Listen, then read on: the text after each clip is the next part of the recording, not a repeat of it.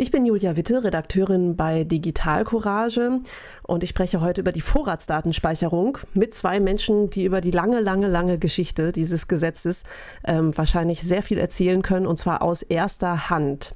Und zwar sind das Sebastian von Bomhardt, Vorstand der SpaceNet AG und Rena Tangens, Vorstand und Mitgründerin von Digital Courage. Sebastian, zuerst zu dir. Erstmal vielen Dank, dass du dir Zeit nimmst. SpaceNet, ihr sagt selber, ihr seid einer der ersten Internetprovider Deutschlands. 1993 ähm, hast du SpaceNet gegründet. Kannst du mal beschreiben, was das für eine Zeit war damals? Warum wolltest du damals gerne SpaceNet gründen? Ah, das ist eine lange Geschichte und sprengt vermutlich total den Rahmen. Dann machen wir mal eine Kurzversion davon.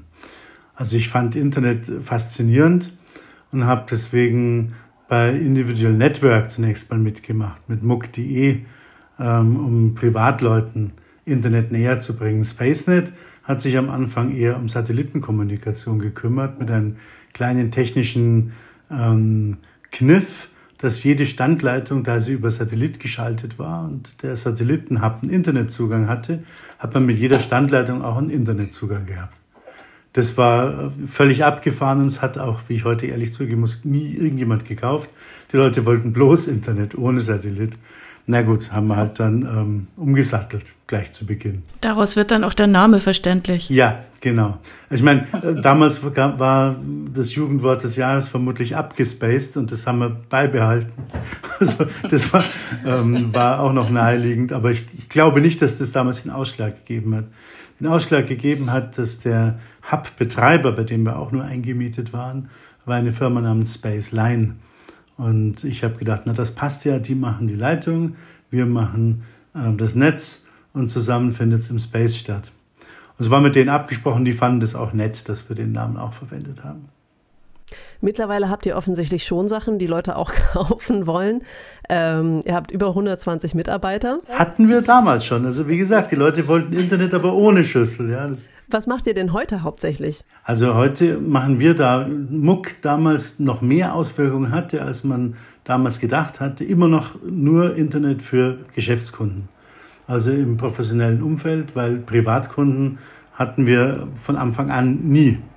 Äh, und deswegen haben wir uns natürlich auch an den Bedürfnissen der Geschäftskunden weiter orientiert.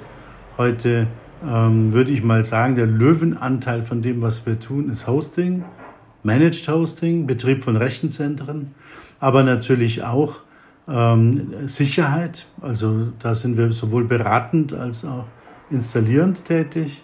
Naja, und was halt noch so alles rundherum passiert, was man brauchen kann. Dadurch, dass es uns schon so lange auf dem Markt gibt, war SpaceNet auch immer, ich sage es ganz liebevoll, ist auch eine Art Bauchladen, wo es wirklich alles drin gab.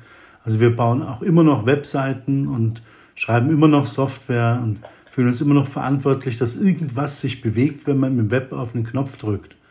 Aber ich würde mal sagen, so, ähm, wenn es darum geht, wovon wir leben, ist es in allererster Linie das Hosting, dicht gefolgt von Sicherheit und auch nach wie vor Vernetzung auch wenn wir nie ein klassischer Carrier waren.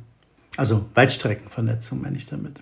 Wir wollen heute über die Vorratsdatenspeicherung sprechen. Ähm, erstmal ganz grob, Stand heute ist die Vorratsdatenspeicherung ausgesetzt. Wenn es sie gäbe, dann würden da gespeichert, wer wen anruft, wer wem eine SMS schickt, wer wann mit welcher IP-Adresse ins Internet geht. Ich würde gerne mal so ein bisschen historisch auf die Vorratsdatenspeicherung schauen. Ich habe gelesen, gelesen, weil ich kann mich daran nicht erinnern, aber ihr könnt es vielleicht, dass 1996 schon zum ersten Mal diese Idee in Deutschland herumgeisterte. Ähm, der Bundesrat hat damals erstmals Mindestfristen zur Speicherung von Daten gefordert. 2002 gab es dann einen konkreten Gesetzesvorschlag vom Bundesrat und ganz konkret wurde es 2005 als die EU eine Richtlinie beschlossen hat, die für alle Mitgliedstaaten dann verpflichtet, verpflichtend war. Also alle EU-Mitgliedstaaten mussten dann eine Vorratsdatenspeicherung einführen. Könnt ihr euch daran gut erinnern? Könnt ihr vielleicht auch mal erzählen, was war damals der Kontext? Ladies first oder soll ich? Ich sag ganz kurz was. Du hast bestimmt aus einer ganz anderen Sicht äh, da auch einiges zuzusagen. Also an 1996 erinnere ich mich nicht mehr, dass dort äh, äh, an den Bundesrat, dass der da was gesagt hätte. 2002, äh, dass es da einen Gesetzesvorschlag gab, passt sehr gut in die Zeit, denn das war nach 9-11, also 2. September 2001.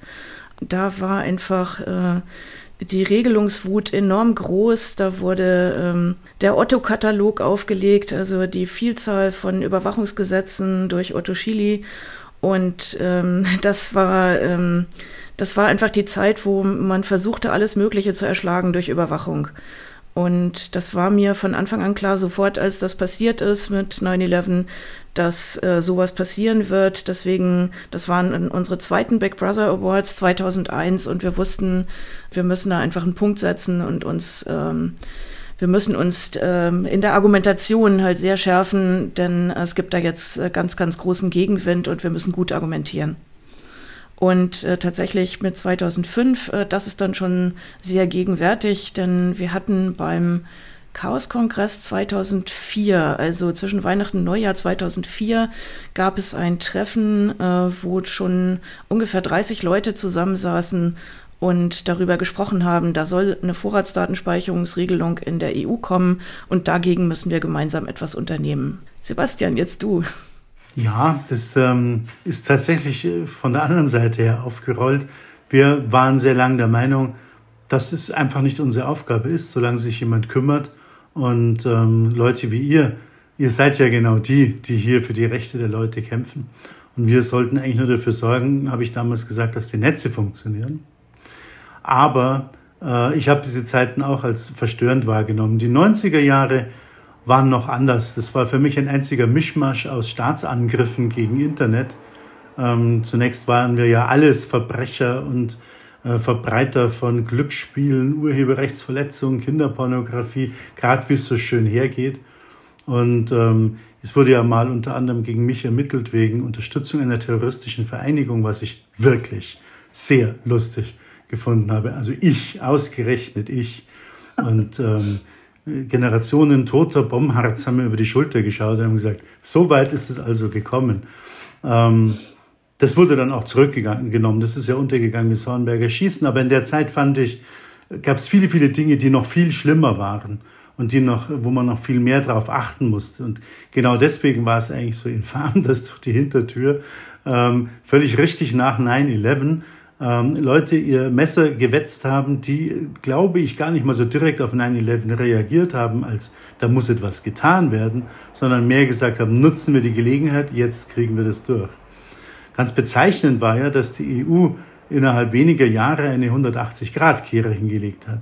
Es ist ja äh, so, dass zwar, das stimmt, die EU damals alle Länder aufgefordert, sofort etwas dieser Art einzuführen und ähm, unsere damalige Heldin war die Sabine Leuthauser-Schnarrenberger von der FDP, die gesagt hat, es kommt überhaupt nicht in die Tüte und dagegen vorgegangen ist und fürchterlich ein, ähm, heute würde man sagen, ein Shitstorm dafür kassiert hat, vor allem im Parlament, aber auch so in der Öffentlichkeit. Und als sich dann das Bild gewendet hat und auf einmal die EU gesagt hat, nee, nee, das äh, stimmt eigentlich, ähm, eigentlich macht ihr das ganz richtig, hat sich, wenn ich mich recht erinnere, niemand bei ihr entschuldigt was angebracht gewesen wäre. Also, der haben wir es zu verdanken. Und damit sind wir ja im Jahr 2000, wenn ich mich recht erinnere, 11, als das Verfassungsgericht auch gesagt hat, ähm, nein, das überschreitet den Bereich des Machbaren bei weitem.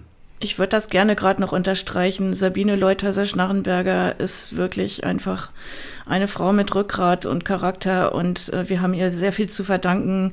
Äh, nicht nur, dass sie wegen des großen Lauschangriffs äh, ähm, zurückgetreten ist, weil ihre Partei sie nicht unterstützen wollte damals äh, in der Ablehnung, sondern sie hat auch vier Jahre lang, als sie Justizministerin war, verhindert, dass die Vorratsdatenspeicherung wieder eingeführt wurde. Das ist dann erst unter Heiko Maas passiert.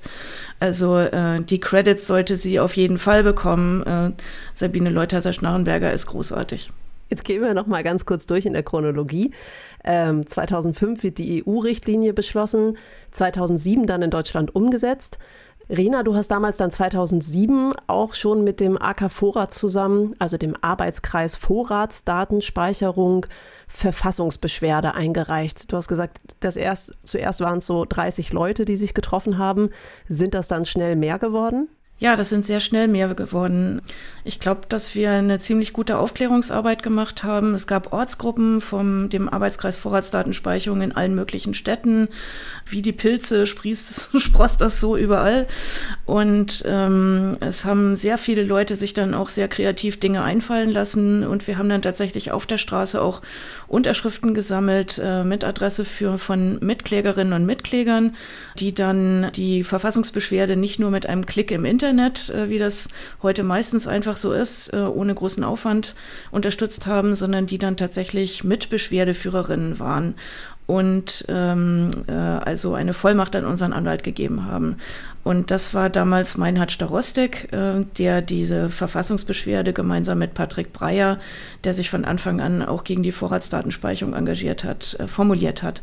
Und äh, die haben wir dann auch äh, gleich eingereicht. Es war ein unglaublicher Aufwand, damals die ganzen handschriftlichen äh, Eintragungen äh, zu erfassen, damit wir die dem Bundesverfassungsgericht auch mit äh, einliefern können, wer alles Beschwerdeführer sind. Das haben wir später dann klüger gemacht und haben das dann äh, gleich ähm, äh, äh digital gemacht und als PDF zum Ausdrucken.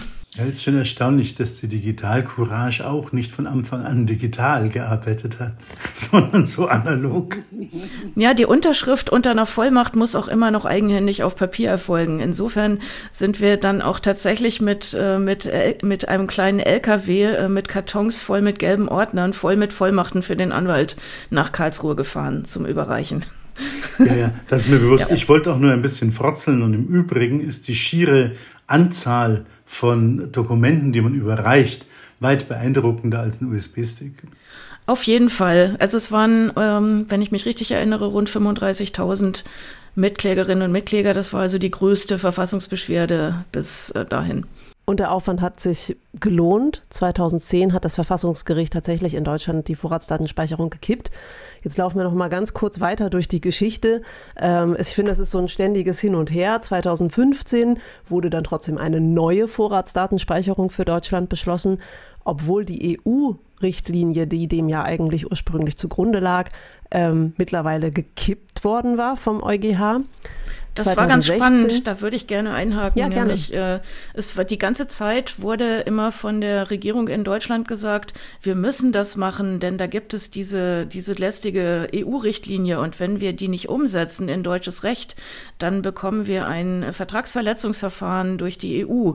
Und ähm, dazu muss man wissen, dass, die, dass Deutschland zu der Zeit ungefähr 60 äh, EU-Vertragsverletzungsverfahren parallel am Laufen hatte. Das kann also nicht so ein großes Ding gewesen sein. Und wenn sie wirklich es nicht gewollt hätten, dann hätten sie es auch weiterhin verweigern können. Und ganz bezeichnend ist, nachdem die EU-Richtlinie dann gekippt war äh, vom EuGH, ähm, dann hieß es plötzlich, äh, ach, wir machen sie trotzdem. äh, das fand ich, äh, das hat die Heuchelei von vorher, wir müssen das tun, eigentlich wollen wir ja gar nicht, dann doch sehr äh, klar offengelegt. Da sind wir jetzt bei 2015. 2016 hat Digital Courage wiederum Verfassungsbeschwerde dagegen eingereicht. SpaceNet hat Klage beim Verwaltungsgericht Köln eingereicht. Ja, das hatte einen Grund. Und zwar, ich war der Meinung, dass durch Organisationen wie zum Beispiel eure ähm, das alles ganz richtig gemacht wird. Es ist nicht unsere Aufgabe, vor das Verfassungsgericht zu laufen. Ich habe das auch ziemlich lang mit Jimmy Schulz, der damals ja noch gelebt hat, ähm, besprochen, der ja auch einer der großen Vorkämpfer vor dem Verfassungsgericht war. Und ähm, wir waren uns beide sehr, sehr einig, dass die Arbeitsteilung die richtige ist. Wir waren nur beim Verwaltungsgericht. Uns ging es darum, nicht in ganz Deutschland irgendwas zu verändern. Das ist nicht unser Auftrag, sondern uns ging es einfach darum, dass wir nicht gezwungen werden, diese Plattform aufzubauen, diese ähm, Abhörplattform, die ja um einiges mächtiger war in der Beschreibung als das, was sie im ersten Schritt hätte machen müssen. Mit dieser Plattform kann man durch eine ganz simple Verordnung jederzeit natürlich viel mehr aufdrehen, was man alles mitspeichern will und was nicht. Da ging es ähm, erstmal nur vordergründig um Adressen, aber es gab keine Unterscheidung bei der Menge der Daten, die aufgenommen werden. Ist letztlich wäre es eine Verordnung gewesen, die das regelt. Tja, und deswegen war da auch äh, ganz fürchterlich viel aufzubauen. Fort Knox ist ein Dreck dagegen. Da waren, mussten eigene Räume geschaffen werden mit Rechnern, die keinen anderen Anschluss haben als nur einen, nämlich in, hinein in unser Rechenzentrum, wo sie die Daten herausziehen, aber ja nicht übers Internet erreichbar und, und, und, weil diese Daten, die ja gar so harmlos sind, wie sie alle immer gesagt haben, auf einmal fürchterlich bewacht werden mussten. Ähm, was mich persönlich am allermeisten ergrimmt hat, war, dass wir auch noch ähm, einen Dienst gegen Polizeiübergriffe hätten einrichten müssen. Also da greift man sich ans Hirn, einen 24-stündigen juristischen Dienst, der entscheidet, ob ein Polizeizugriff überhaupt rechtens ist oder nicht. Das reibt sich ganz stark an meinem Staatsverständnis, dass ich dafür zuständig bin, dass die Polizei tut, was sie tun darf und nicht darüber hinausgeht. Also ähm, das ist ja auch eigentlich eine grobe, ein grober Angriff auf die Polizei. Ich weiß gar nicht, wie es dazu gekommen ist. Ähm, die Seiten haben sich ganz oft auch verändert. Wir haben nur gesagt, nee, das wollen wir jetzt nicht bauen. Und im Juli, 1. Juli hätte das Gesetz kommen sollen. Und das Hin und Her davor war irgendwie schon klar, dass es wohl nicht kommt. Aber wir hätten trotzdem bauen müssen, sonst hätten wir uns zum 1. Juli in Schwierigkeiten befunden. Aus diesem Grund bin ich ganz unpolitisch zum Verwaltungsgericht gegangen. Naja, ganz unpolitisch nicht, kann ich schon zugeben. Hier unter uns erfährt ja keiner. Also bin ich hin und habe gesagt, das kann ja nicht wahr sein. Das Gesetz tritt jetzt in Kraft, wird gleich darauf kassiert und wir sollen einen Millionenbetrag ausgeben, um hier eine Infrastruktur aufzubauen, die sich dann als nicht rechtens herausstellen wird. Das äh, Verwaltungsgericht in Köln hat noch ein bisschen Schluck aufgehabt ähm, allerdings, und da will ich denen gar nicht zu nahe treten, die fanden die einstweilige Verfügung nicht ausreichend begründet. Also wir fanden die allein dadurch begründet, dass im Juli das Gesetz ähm, in Kraft getreten wäre und es schon Juni war. Ähm, für was sonst als für so etwas brauche ich eine einstweilige Verfügung. Also das ging dann ans Oberverwaltungsgericht nach Münster, die gesagt haben, na ja, das mit der einstweiligen Verfügung, das hat sich ja inzwischen fast erledigt. Ähm, und ansonsten geht das Ganze wieder zurück nach Köln. Ähm, die Kölner sollen bitte jetzt in der Hauptsache entscheiden. Und wir allerdings sind draußen aus der Verantwortung bis zur Entscheidung des Gerichts. Das war genau das, was wir wollten. Ja, und alles, was danach kam, war spannend. Also damit hatten wir ja gar nicht gerechnet.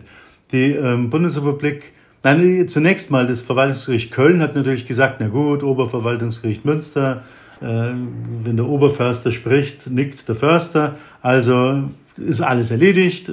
Vielleicht waren die Richter aber eh dieser Meinung. Wie gesagt, in der ersten Entscheidung ging es nur um die einstweilige Verfügung. Dann waren wir also, ähm, wären wir wieder vor dem Oberverwaltungsgericht gestanden, weil natürlich die Bundesrepublik das nicht hinnehmen wollte.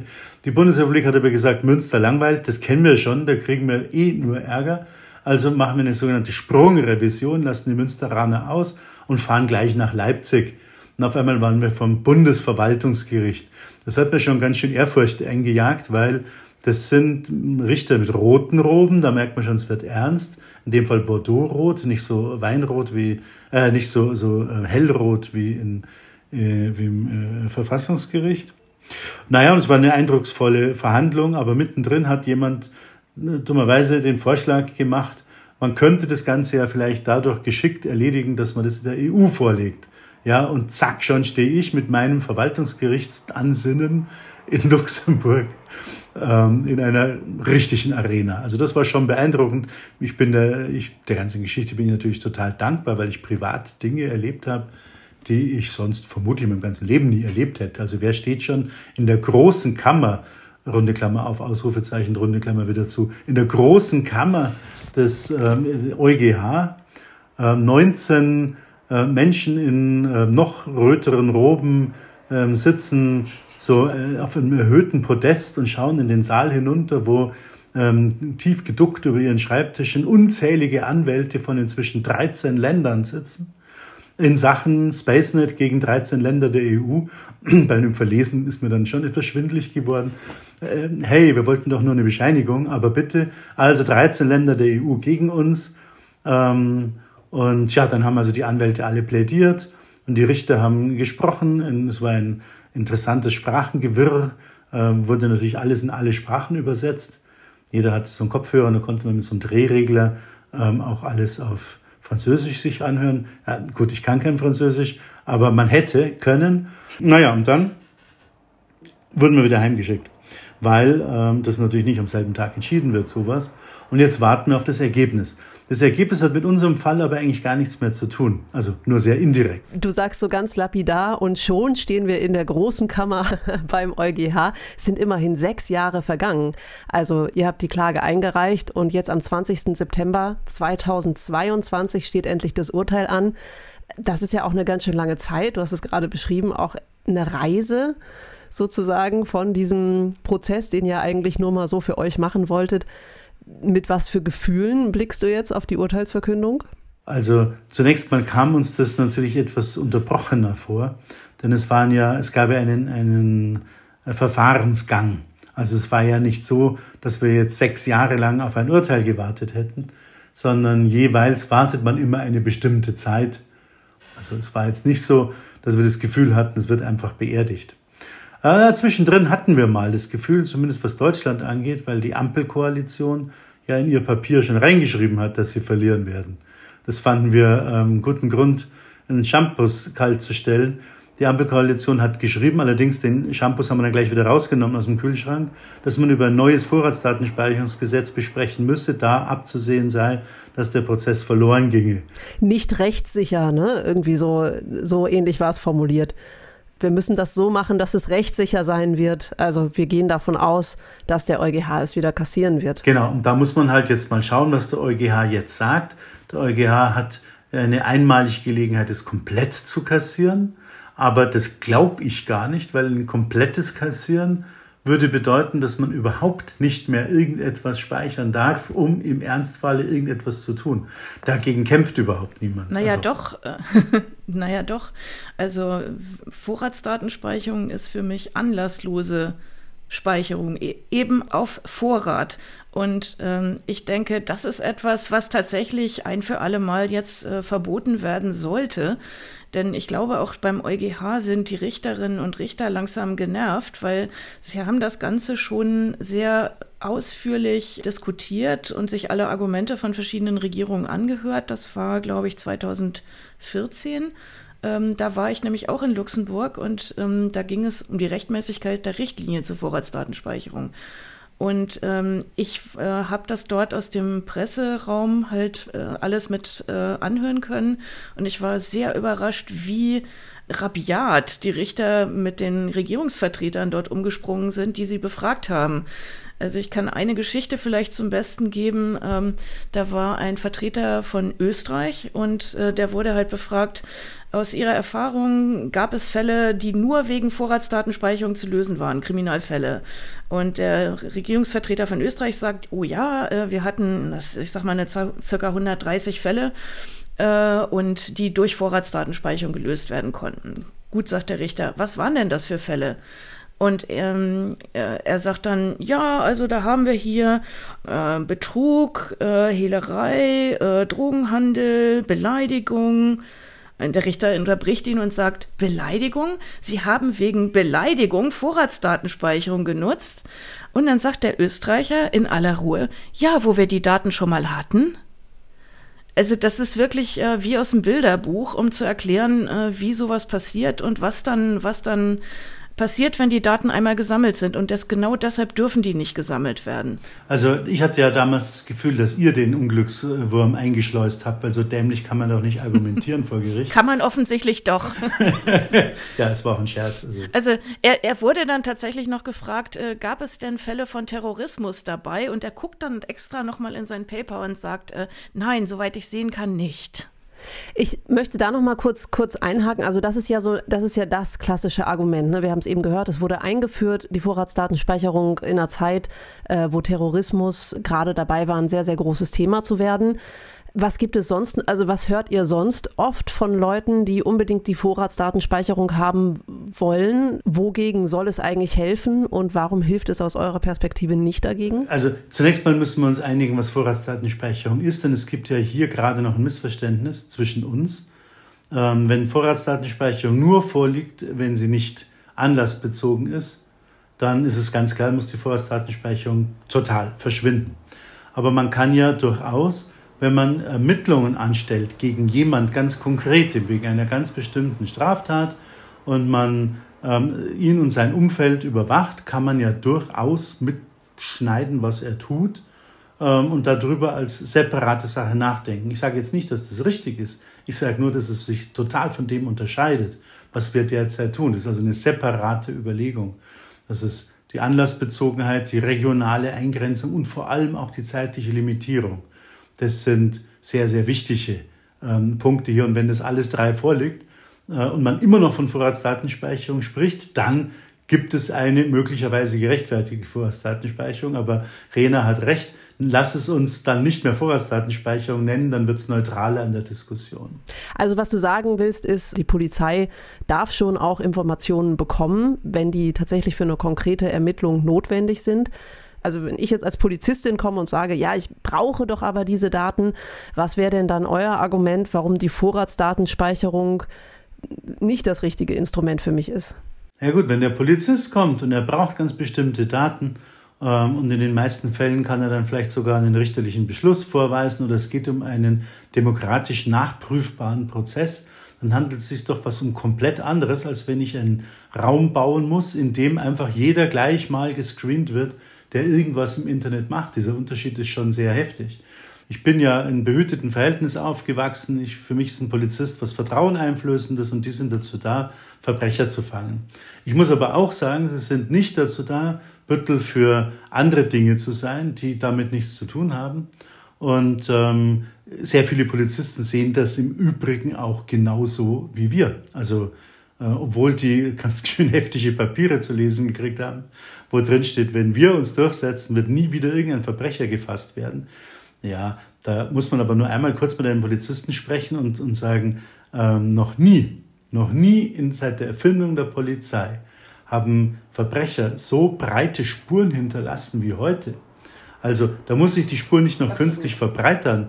Ähm, wenn man sich äh, äh, Verbrecher in der Vergangenheit anschaut, ja, also die Erfindung des Fingerabdrucks war eine große Sache und ist gefeiert worden. Äh, und vorher gab es ja überhaupt gar nichts. Äh, und heute, ja, heute gibt es Forensik auch im Netz.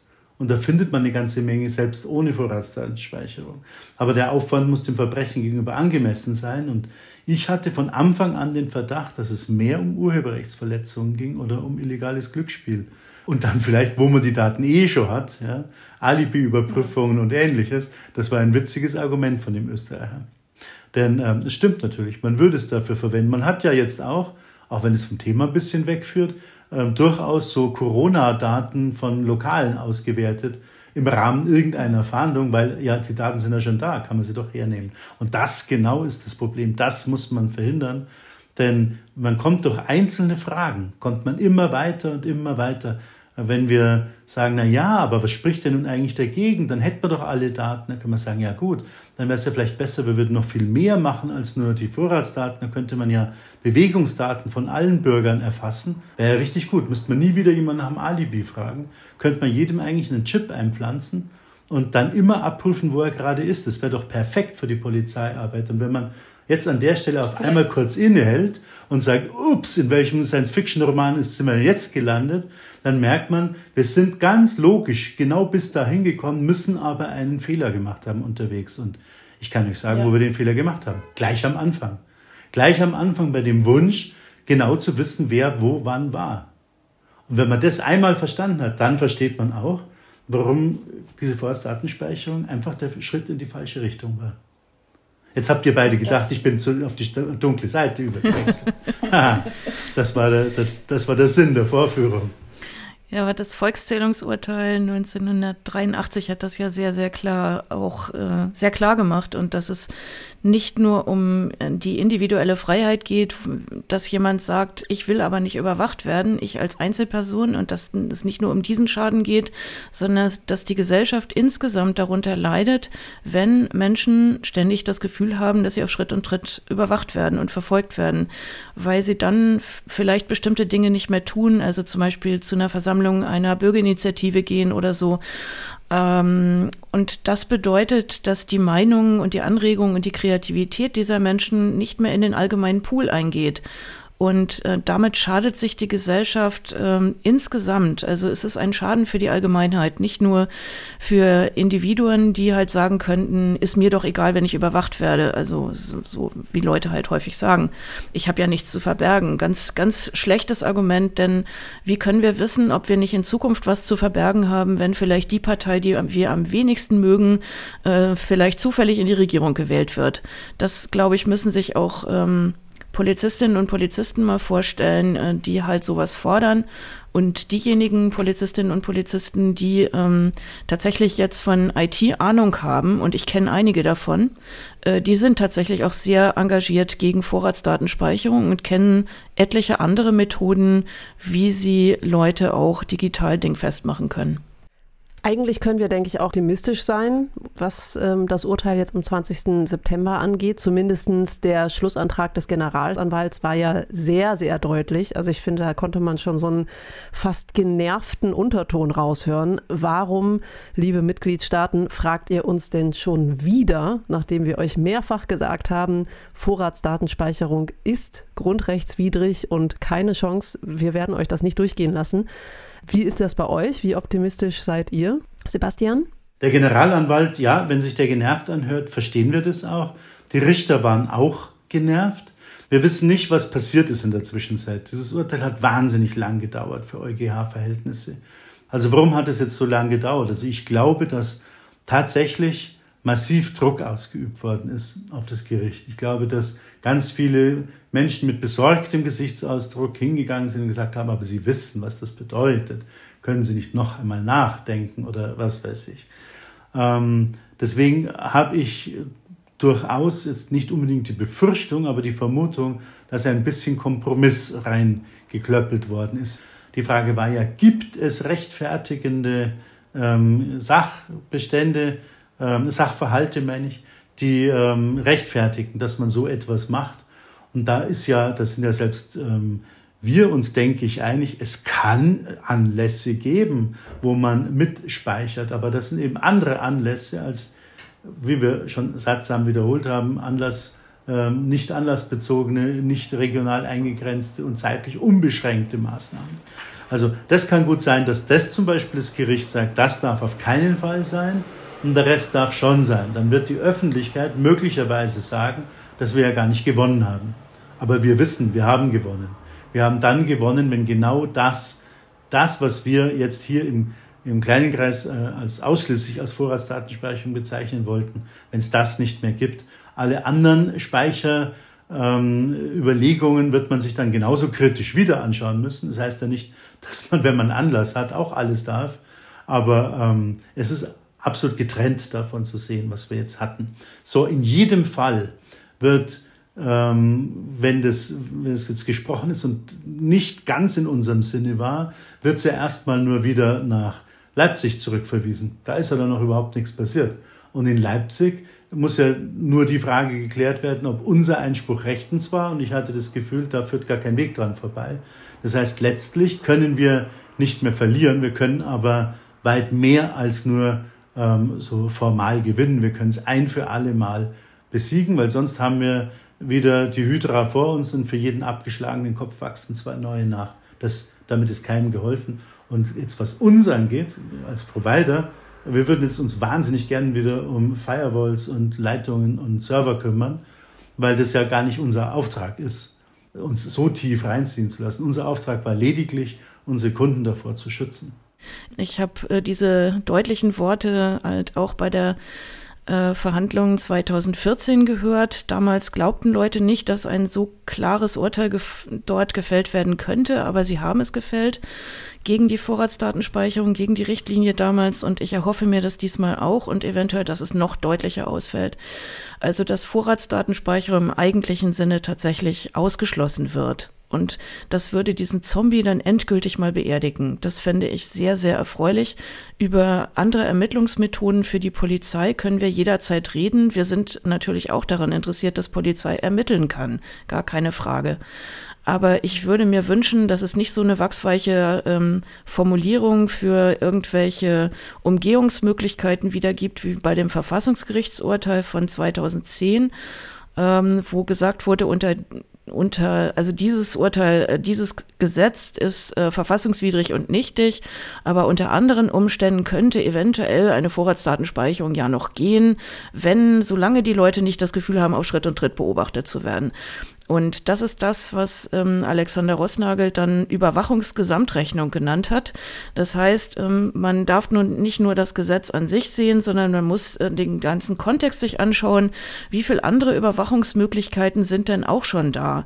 Und das werden ja immer mehr. Seit 2010 sind das erheblich viel mehr geworden. Und ähm, deswegen argumentieren wir von Digitalcourage auch in unserer zweiten Verfassungsbeschwerde äh, gegen die Vorratsdatenspeicherung, dass dieser Punkt jetzt überschritten ist. Also dass die Überwachungsgesamtrechnung jetzt eindeutig so ausfällt, dass man nicht so ein Gesetz noch hinzufügen darf. Und ähm, insofern würde ich mir sehr, sehr ein klares Urteil vom EuGH wünschen. Und äh, ich bin sehr gespannt, ähm, wie es äh, ausgehen wird. Ich, ich teile euren Optimismus nicht ganz. Ich ähm, denke, es wird ein eindeutiges Urteil geben, aber der Trick, der als nächstes kommen wird, den kennen wir doch schon. Ähm, sie werden niemals sich die Blöße geben und sagen, die Vorratsdatenspeicherung ist für ein für alle Mal beerdigt, sondern die wird wieder einen neuen Namen kriegen. Ich meine, dass sie immer noch Vorratsdatenspeicherung heißt, das äh, haben sie ja uns äh, älteren Menschen zu verdanken. Das Gesetz hieß ja irgendwas mit Mindest- und Höchstspeicherfristen. Ähm, damit man rhetorisch gar keine Chance hat, dagegen zu sein, weil da sieht man es ja wieder, die Provider kämpfen gegen Höchstspeicherfristen. Nein, die wollen ja alles aufheben. Also solche rhetorischen Kniffe traue ich denen weiterhin zu. Und der Trick wird sein, dass sie irgendetwas machen, was dann vielleicht nicht schlimm ist, aber das erstmal wieder Vorratsdatenspeicherung nennen. Und damit haben sie den längeren Atem, denn dann können sie in fünf Jahren nochmal wieder was dran schrauben an ihre Vorratsdatenspeicherung und sagen, wieso? Die ist doch legal. Also ich, ich möchte jetzt nicht hier den Aluhutträger geben, ja, aber ich habe einfach zu viel erlebt in dieser Richtung. Ich bin sehr sicher, das Thema kann überhaupt nicht endgültig beerdigt werden. Aber was tatsächlich passieren kann, und da sind wir, denke ich, alle einer Meinung, es kann jetzt mal für einige Jahre ähm, komplett vom Tisch sein. Und die Rechtssicherheit, und das ist ja noch viel wichtiger, viel wichtiger als das, der Marketingkrieg, der da stattfindet. Die Rechtssicherheit ist hergestellt. Das, was wir bekämpft haben, egal wie es heißt, ob Schnürzel, Prümpft oder Vorratsdatenspeicherung, das ist dann erstmal vom Tisch. Und das ist doch dann eine Feier wert. Ich glaube, es hilft, wenn wir sehr klar machen, was Vorratsdatenspeicherung ist und was nicht.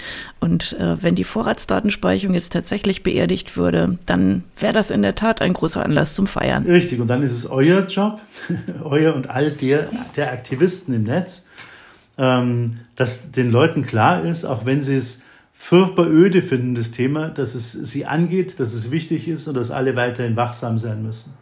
Und da wünsche ich euch weiterhin viel Erfolg. Also da ist kein Zweifel dran.